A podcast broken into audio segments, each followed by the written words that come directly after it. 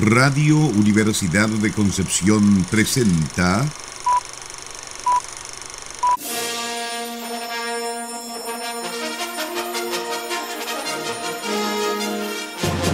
De película.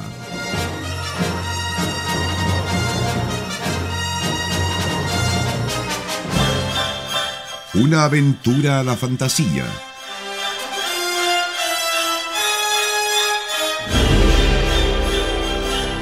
un paseo por las imágenes que guardan tu memoria.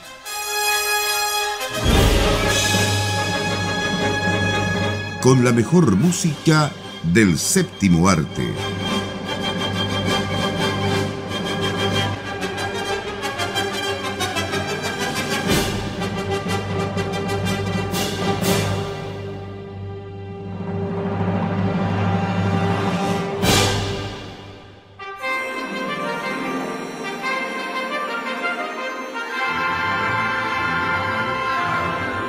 Muy buenas tardes, estimadas auditoras y auditores de Radio Universidad de Concepción. Le damos la más cordial bienvenida en este nuevo año, en este nuevo fin de semana, con un programa de película junto a Sara Salazar. ¿Cómo estás, Sarita? Bien, Felipe, ¿cómo estás tú después de este, iniciando este año nuevo? Muy bien, muy bien, muy contento porque no, seguimos nuevamente al aire con nuestro programa. Y con Nicolás Masquiarán. ¿Cómo estás, Nico? Súper. La verdad es que empecé el año 2023 con el pie derecho. Todo lo que puedo decir. Eso es bueno, por supuesto, que, que nos vaya, como, como dicen por ahí, que nos vaya bien, que nos vaya bien. Eso amerita un cafecito después del programa. Por supuesto, obviamente vamos a ir por ahí, ¿cierto? A nuestro lugar escondido, a nuestro lugar escondido por ahí. Que, eh, creo que en las redes sociales algo salió, ¿ah? Pero creo que todavía no adivinan dónde es. No. Pero dimos una pista, así que es la U. es el lado de Concepción. No lejos. Tenemos bastante campus ahí para empezar a, para empezar a buscar. A buscar dónde. Ya. Bueno, hoy lo vamos a vamos a hacer un programa eh, bueno, especial porque vamos a ir, revisando cierto la discografía.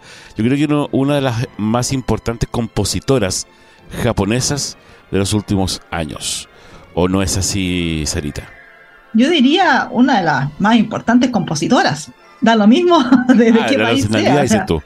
Sí, una de las que más influyentes, bueno, de finales por supuesto del siglo XX, todavía del siglo XXI, aunque está un poquito retirada de las canchas, pero ya la volveremos a ver nuevamente.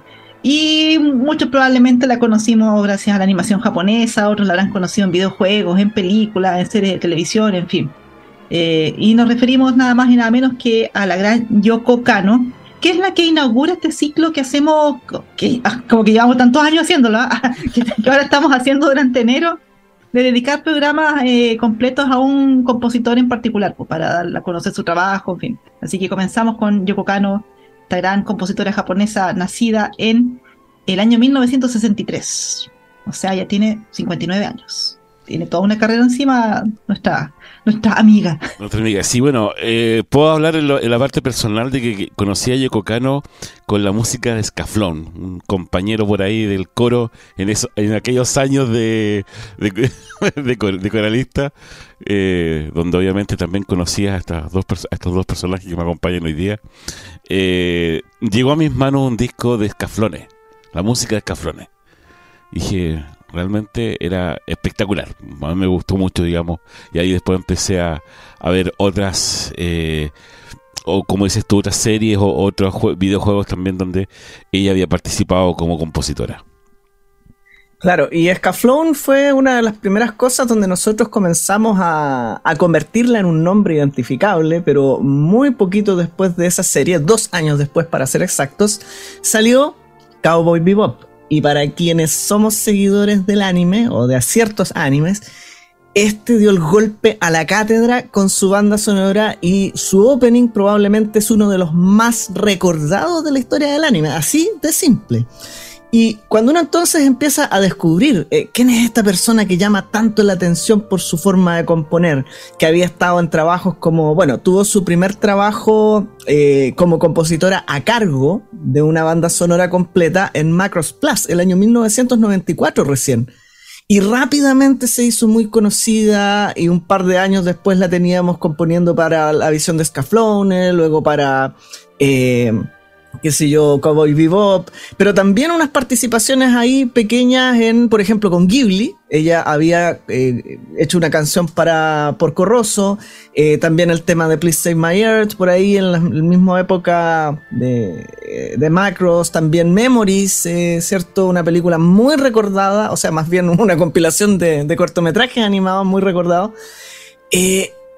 Y lo que llama la atención, porque ya no voy a seguir nombrando, digamos, la cantidad de cosas que hace, porque ella es cantante, pianista, productora, compositora, arreglista, hace de todo, eh, es que es imposible, creo yo, encasillarla en un estilo específico, porque cada una de las cosas que hace suena diferente y tiene su propia identidad.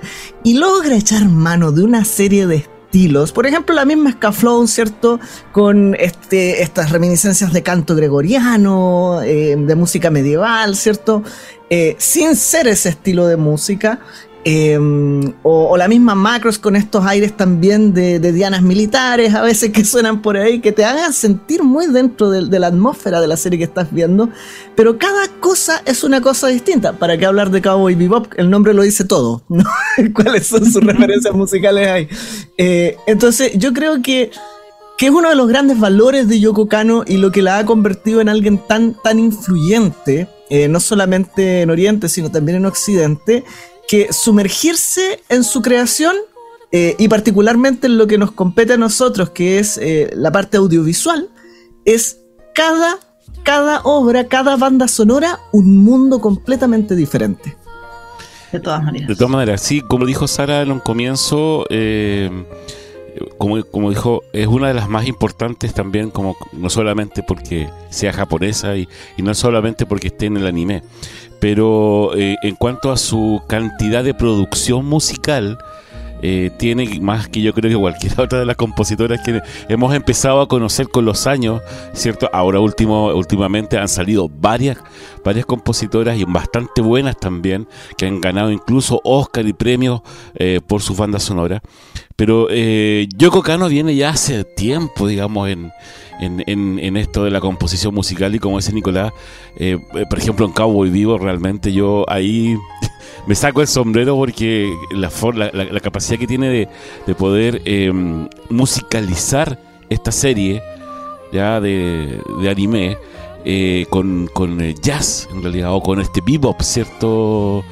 Eh, que es una de las ramas también de la música jazz, eh, realmente es, a, mí, a, mí, a, mí, por lo menos, personalmente, me gusta mucho.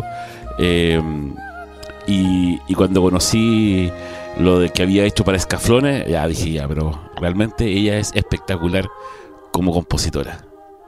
Siento que en Occidente, en realidad, bueno, en particular Chile, conocimos la obra de Yoko Kano como todo junto, como que llegó junto lo de Macros Plus, lo de Scaflone, llegó después Cowboy Vivo, pero con la, en esos tiempos todavía había un desfase de uno o dos añitos entre la producción que se hacía en Japón y lo que llegaba acá a Chile. Como que nos llegó todo junto de alguna manera, como que tuvimos todo el espectro de Yoko Kano de una sola vez. O sea, yo recuerdo que ya tuve como noción de su nombre y quién era ella, eh, en particular como hemos mencionado casi todo, el tema de la banda sonora de Scaflone pero también tenía dando vuelta por ahí la canción Voices de Macros Plus. Y también tiene este, este sonido como, como casi New Age, así que porque ella se mueve por distintos estilos. Bueno, ella dice que en realidad le han preguntado harto, o sea, ¿cuál es tu estilo favorito? Ella dice que en realidad no tiene un estilo favorito porque ella siempre considera que su música va a estar ligada a la narrativa. De hecho, ya comentaba un poco su proceso creativo, que cuando viene alguna serie, alguna película, ella, con uno o dos años de anticipación, antes de que siquiera empiecen a animar la película, a ella le pasa más o menos de qué se trata la historia, quiénes son los personajes, a veces ni siquiera están los diseños, a veces ni siquiera están los nombres. Y ella con eso se empieza a inspirar. Entonces ella produce, produce, produce. Y después los realizadores dicen, ya, mira, vamos a usar, no sé, pues, todas estas canciones y estas quedan fuera. Y en realidad no le importa porque como que se inspira y de ahí empieza a sacar, a sacar su obra. O sea, yo encuentro que es fantástica y bueno, los referentes que tiene, eso me llamó mucho la atención cuando conocí, sobre todo el trabajo de de referente clásico, uno puede reconocer ciertas cosas, no sé, pues de repente de Alexander Nievsky o de Carmina Burán, o sea, se nota que es una compositora, bueno, no por nada, desde los dos años que está tocando piano, sus papás le tenían prohibido escuchar otra música que no fuera música clásica. Ella vino a conocer poco menos que el, ritmo de la batería cuando ya estaba estudiando, digamos, cuando estaba más grande. Y ahí empezó a pasearse con otros estilos, pero digamos, su formación clásica eh, claramente se nota en sus composiciones. Y también uno lo ve en su trayectoria, y no por nada, eh, hace poquito, el 2019, ella estuvo encargada de componer una obra en tres actos, nada más y nada menos que para la coronación del emperador Naruhito. O sea, eso te da una idea de que en Japón el nivel de compositora para que la, le pidan a ella en un festival nacional, que está, uno ve los videos, está pero repleto, eh, porque si bien el emperador en Japón no, es una figura política como era antiguamente, ciertamente sigue teniendo una importancia. Entonces, eh, claramente es una de las compositoras más importantes de Japón en estos momentos. Y, como digo, ha pasado por videojuegos, por series, por películas animadas o live action. Ha apoyado la carrera de bastantes eh, cantantes de pop también en Japón, incluyendo Maya Sakamoto, que poco menos que fue como su, casi como su, su protegida en el círculo musical. Así que es un nombre que suena bastante. Nosotros la relacionamos más con el anime, quizás, pero bueno en estos programas mostrar estas distintas cosas que ha hecho para uno darse la idea de, del nivel de, la compositora completa que ella es. O sea, realmente es un talento que, que, siento que fue un poco de punta de lanza, porque en esos años uno estaba acostumbrado de repente a escuchar John Williams y otros nombres como. de repente Yoko Kano. Y uno dice, ¿quién es esta, quién es esta mujer que está, que está componiendo estas cosas fantásticas? Y de ahí ya cada vez empiezan a aparecer más nombres que uno se empieza a acostumbrar un poco a, escuchar de repente que hay más compositoras en este rubro. Sí, y, bueno, yo creo que en este, ah, eh, y siempre, quedan olvidadas o relegadas y hacen libros solamente de hombres. Ya, dale nomás a Nicolás. No, te decía que yo creo que estamos a tiempo para la música, pero destacar además porque eh, ella está realmente metida en todos lados. ¿A qué me refiero? No es que excepcionalmente haga una obra de un tipo diferente, no, ella está realmente metida en todos lados todo el tiempo, todo en todas partes y al mismo tiempo. Eh, no, esa no es de ella, pero lo que quiero decir es que es que cuando ella hace, por ejemplo, esta música para la coronación del emperador, no es, no es que sea una excentricidad, es que ella realmente hace todo el tiempo de todo tipo de música. Y yo creo que eso es algo que también hay que destacar. Eh, cuando uno ve su producción, el volumen de producción, es como para decir, ¿esto realmente lo hizo una sola persona? Sí, eso mismo me impresiona, justamente el volumen de producción. Así que con esa sensación los queremos llevar a la música. El día de hoy estamos revisando en De Película en Radio Universidad de Concepción un especial dedicado a la compositora japonesa Yoko Kano.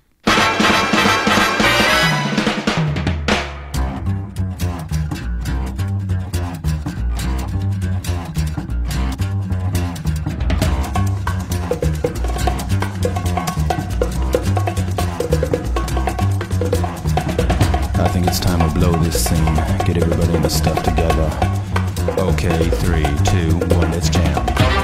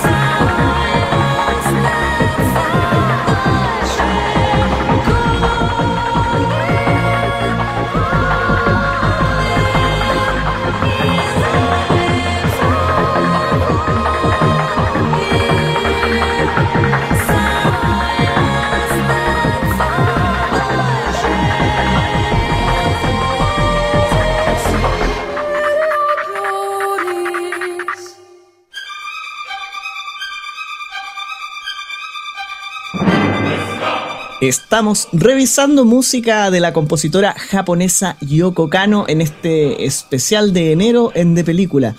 Oye, tú decías recién que ella partió bastante chiquitita y efectivamente así a los 2, 3 años empezó a experimentar con el piano en su casa. Lo curioso, voy a contar un par de cosas curiosas acá, es que eh, como tú bien decías, a ella no la dejaban escuchar mucha música popular, su formación fue bien docta. Eh, y por lo tanto, lo que ella tocaba en el piano y lo que comenzó a explorar fueron los himnos religiosos. Ese era su repertorio. Como toda niña de dos años. Claro, como toda niña de dos, tres años, claro. Al punto que a los siete años se convirtió en organista de una iglesia de su zona. Ahora, yo asumo, dado estos antecedentes, que ella será de religión occidental, digamos, o tendrá algún tipo de vínculo con eso. Eh, y el tema es que más encima ella ni siquiera quería dedicarse a la música, a pesar de que desde muy temprana edad también había empezado a crear y ella comenta en sus entrevistas que las melodías así le fluían por la mente de que ella tenía 10, 12 años. Eh, ella quería dedicarse a la literatura y de hecho en principio estudió filología porque su padre estaba justamente en el, en el rubro de la literatura. Entonces se demoró en darse cuenta de que era, eh, de que su vocación era la composición finalmente. Y lo bueno sí es que a diferencia de lo que ocurre en Occidente, en Japón no es tan difícil para las mujeres encontrar un lugar en el mundo profesional. Lo difícil es acceder al mundo profesional, ¿no? Porque se espera que ellas se conviertan en esposas, en madres, qué sé yo. Pero una vez que tú decidiste que ibas a hacer carrera profesional, digamos que tienes más o menos los mismos espacios que los hombres, o por lo menos la brecha es bastante eh, menor que la que encuentras acá en Occidente. Entonces eso le ayudó a que, sumado a su talento, empezar a hacer esta, entre comillas, rápida carrera, porque ya a, a mediados de los 80 ya estaba componiendo, ¿no? Y saltó a la fama ocho años más tarde, que considerando lo que vemos, por ejemplo, en Hollywood, donde los compositores recién a los 40, 45 años se hacen un nombre, en el caso de Yoko Kano era una niñita cuando se hizo conocida. Una Lola. Claro. Eh, hace poco se trató de hacer un, un invento ahí en, en estos, eh, en estos canales de, de, streaming y traer al lay action, ¿cierto? Eh, Cowboy Vivo. No sé si ustedes supieron o vieron algo. Sí, sí, sí, se, se supo eso. Se supo nomás. se supo ojo, nomás. ¿Ah? Ojo, Yoko Kano estuvo ahí al pie del cañón. Sí. Cierto. no, fíjate que yo creo que el, desacierto ahí fue llevar una cosa que funciona bien en la animación al live action. Eh, porque cuando he escuchado, yo no lo quise ver, digamos, porque yo creo que uno se termina desencantando cuando uno enganchó con, con la primera serie. Y creo que intentaron apuntar mucho a los que habían visto la serie de animación en vez de apuntar un nuevo público. Y ahí es donde se cayeron porque obviamente llovieron las críticas, pero por lo que leía no es que el cast haya estado mal elegido, ni que el carácter del, de la serie, digamos, eh, no haya dado en el clavo respecto de lo otro, simplemente es que era para otro público, así de simple, era para otro público. Simplemente era una adaptación de Netflix, como suele hacer. Hacía poquito nomás que había hecho la adaptación de Death Note. no, y porque digo que Yoko Kano estaba ahí al pie del cañón, porque ella también hizo la banda sonora para la serie de Cowboy Vivo. Por lo menos eso se mantuvo. Sí, eh, eso yo creo que igual fue como, un, como dice Nicolás, trataron de hacer el gancho como para que nuevas generaciones a lo mejor conocieran también eh, esta, esta serie eh, bueno, en este caso es de action, pero también conocieran la serie animada, ya, pero parece como, como digo, no, ahí no, no funcionó, no, ese como que ese gancho no, no, dijeron los fanáticos la, realmente la dejaron por el suelo eh, la serie, no, no, no, engancharon. bueno, y lo otro es que eh, que yo creo que es tal el peso que tiene esta, esta compositora que a mí me ha pasado, no voy a dar nombres, cada quien hace su propio recorrido, pero hay series que yo me he atrevido a ver solo porque está su nombre en los créditos de la composición. Si no espero nada de la serie, lo que quiero es escucharla a ella. Y, y, ella funciona hasta en las peores condiciones, así que yo creo que hasta en la... Yo no la he escuchado, pero creo que debe haber hecho funcionar igual la música de Cowboy Vivo versión live action. Es que, es que vuelvo, a insistir, yo creo que por ahí, eh, lo que tú dijiste delante, si la gente que, que, vio y que era fanática de la serie no le gustó porque obviamente son fanáticos de la serie de anime. Es decir, es para esta, esta a lo mejor fue para otro público, poco más joven también, y que empezar a conocer un poco cómo era el mundo este del, famoso Cowboy Vivo. Pero no, no, no, no engancharon. Es como que no sé, pues si empezaron a sacar en lay action escaflones. A lo mejor. ¿Ah? Es que si hay una cosa que yo siempre he dicho que es un craso error, es trasladar a live action el anime. Claro, es decir, es como que eh, está, está eh, también muy esperado, ponte tú el, el, el, que haga la película live action de Macros. ¿La han hecho alguna vez? No. Eso nunca lo van a hacer. Eso nunca lo van a hacer, claro. Pero nunca lo van a hacer. Pero cuando lo hagan, ojalá que llamen a Yoko Kano. Y sabes que eso me preocupa un poco, ¿ah? Porque revisándolo, el trabajo de Yoko Kano, lo que ha hecho últimamente, ya todo lo que hizo para el emperador, se viene un cortometraje, o ya no, ya salió un cortometraje de Macros, pero como que eh, está un poco retirada de las canchas y me preocupa un poco. No, no me gusta la idea de un mundo sin música de Yoko Kano vigente, considerando que tuvo un periodo durante, sobre todo finales de los 90, inicio del 2000, que salía en un montón de series y películas y otras cosas más y siento que ahora, considerando que todavía es relativamente joven, digamos, o sea, estamos, si comparamos con otros compositores que a los 90 años siguen, Sí, como Tatita Williams ahí Estadísticamente, eh, Japón es el país con mayor expectativa de vida del mundo o todavía está entre los más. Más encima. Entonces, digamos que le quedan por lo menos unos 30 años más. Entonces, eh, me preocupa un poco. Ojalá que la veamos en, en, cosas nuevas porque, si bien tiene tremenda filmografía, todo lo demás, sería fome.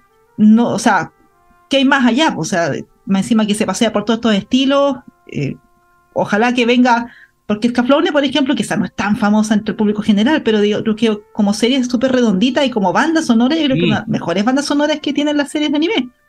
¿Cuándo viene el siguiente Scaflowne, digamos? O sea, ¿cuándo viene su siguiente obra de ese nivel que podamos decir, oh, Yoko Kano está de vuelta?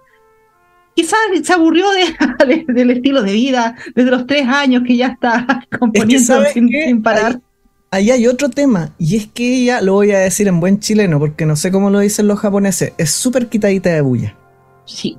Le carga ser el foco de atención, no es que rehuya de las entrevistas, ni mucho menos, pero prefiere no estar ahí. De hecho, ella misma eh, en algún momento utilizó en una entrevista un concepto para autodefinirse, no recuerdo en este momento cómo se decía en japonés, pero en el fondo es como estos tramoyas que están en el teatro vestidos de negro para que nadie los vea. Y, ella dice, eh, yo como compositora quiero ser eso, eh, un kuroko, eso, un kuroko. Eh, alguien que está ahí, que aporta, que hace que esto funcione y se mueva, pero que no se ve. A los ojos de los espectadores ella no está. Y eso tiene que ver también con un tema de carácter, porque puede ser una genialidad respecto de la composición, el arreglo, etc. pero le gusta estar escondidita en un segundo plano y yo creo que también esta carrera tan meteórica y tan apabullante, porque finalmente fue, fue una carrera avasalladora, o sea, ella entró y entró con tanta potencia que yo creo que le terminó pasando la cuenta. Pero también confío en que como su vida ha sido la música, desde que alguien la convenció, eh, me refiero al, músico Ryonosuke Akatagawa, que fue quien, le, quien la hizo decir, sí, yo me tengo que dedicar a esto, ella va a descansar un ratito y cuando se recupere su energía, ahí va a estar de nuevo, porque ¿quién nace chicharra? Claro.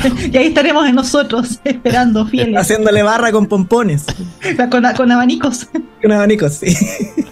Eh, sigamos escuchando la música de Yoko Kano entonces en nuestro programa de película acá de Radio Universidad de Concepción.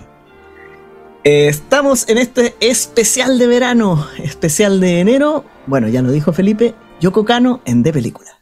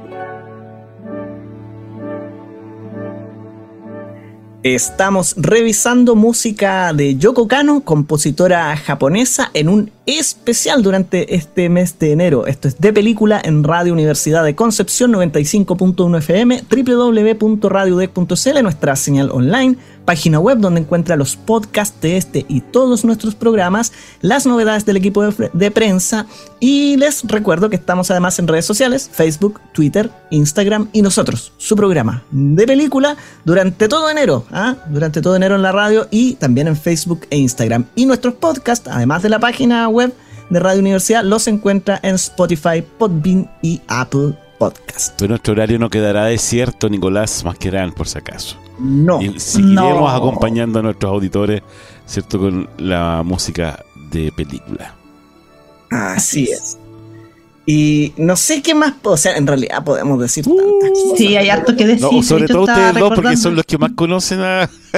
este tipo de, no, digamos, de revisando, por ejemplo, eh, otro trabajo que hizo después del terremoto, el de Fukushima, eh, claro, pues ella se encargó de componerla como la canción oficial que usaron, que usó la NHK para recaudar fondos, o sea, estamos hablando de una compositora que está así súper presente en la cultura japonesa, o sea, para nosotros es como una gran compositora de bandas sonoras, pero ya es, es una artista completa, digamos. No sé qué equivalente tendríamos en Chile en Luchito Jara, ¿no?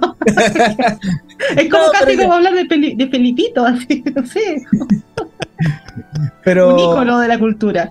Sí, absolutamente. Y, yo creo que es bueno eso, que, se reconozca así a ese punto, que, funcione como, punta de lanza también eh, respecto de, las compositoras que en este lado eh, nosotros revisábamos listas de compositoras, por ejemplo, que han participado en Hollywood y claro, en los últimos años, con todo lo que se ha movido social y políticamente, el tema de la mujer, se han hecho más visibles, pero de pronto hay nombres que estaban ahí en los 80, en los 90 y que nosotros simplemente no veíamos eh, porque eran muy discretos, porque generalmente estaban en películas que destacaban más por sus canciones que por su música incidental.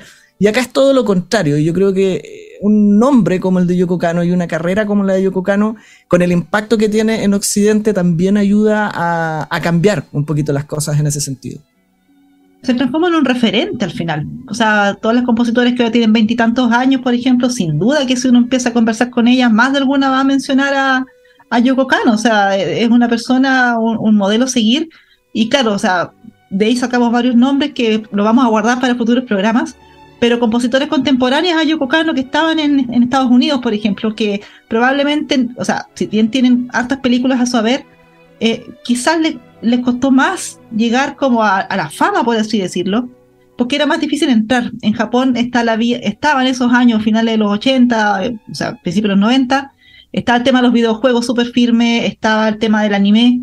Eh, dos cosas que en Estados Unidos lamentablemente todavía se veían como, como que eran para niños solamente. Así que eran, eran dos medios que estaban cerrados para las compositoras estadounidenses. Las británicas tenían algo más de, suerte porque la BBC igual produce hartas series y películas que son para televisión y ahí hay más contenido.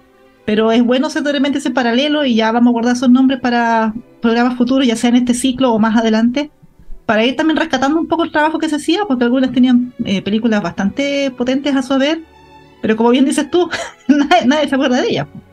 Y un poco era la idea de estos ciclos, cuando empezamos el año pasado, era como rescatar un poco nombres de, compositores que, que tienen una tremenda trayectoria y, no todo John Williams, digamos, no todo Hans Zimmer.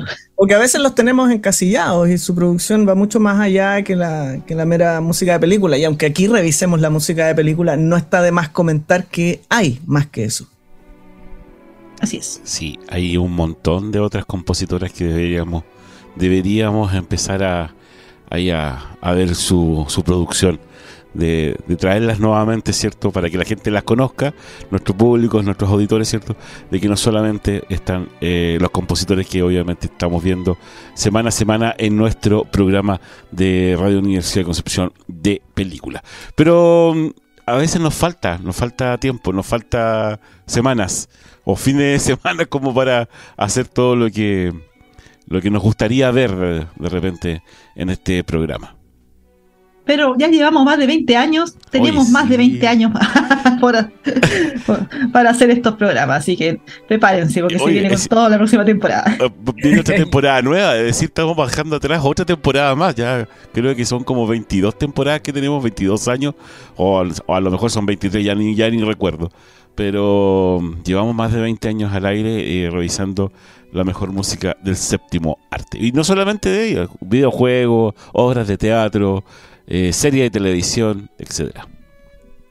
Sí, estaba calculando que vamos a llegar a los 44 programas esta temporada y además están las anteriores con números similares, por lo tanto si nos busca en Spotify ¿cierto? y las otras plataformas se va a encontrar con más de 120 programas. Así que si nos, se enchufó con nosotros hace poco, si nos conoció hace poco y quiere ver nuestro, o escuchar más bien nuestro trabajo de años anteriores, con muchas películas entretenidas, algunos de estreno en su momento, otras clásicas, ahí está.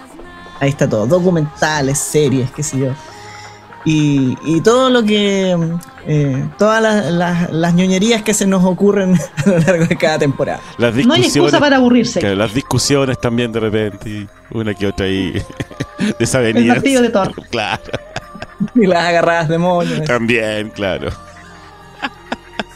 Ya, Pero bueno, ah, es parte Tenemos que cerrar, sí. Ya, un abrazo grande y nos estaremos encontrando la próxima semana en otro capítulo más de película. Sarita, Nicolás, ¿qué viene? Eh, a continuación viene una selección de música penquista, o sea, música del bio, bio en realidad.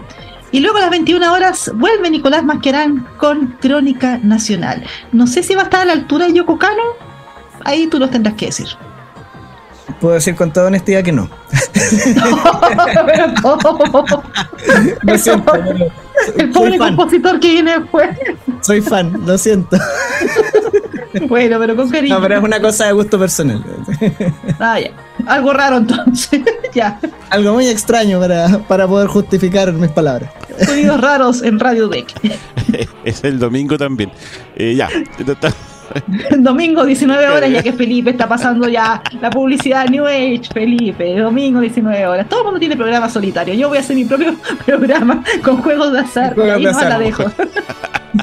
Eso. Ya, vámonos. Ya, vamos. Ya, que esté muy bien. Adiós. Chao, chao. Chao, chao. chao.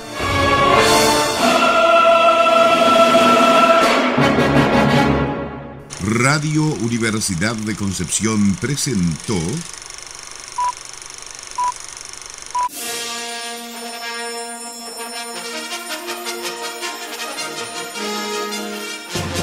de película.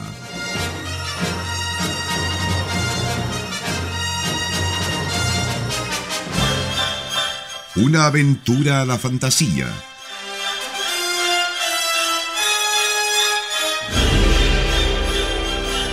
Un paseo por las imágenes que guardan tu memoria.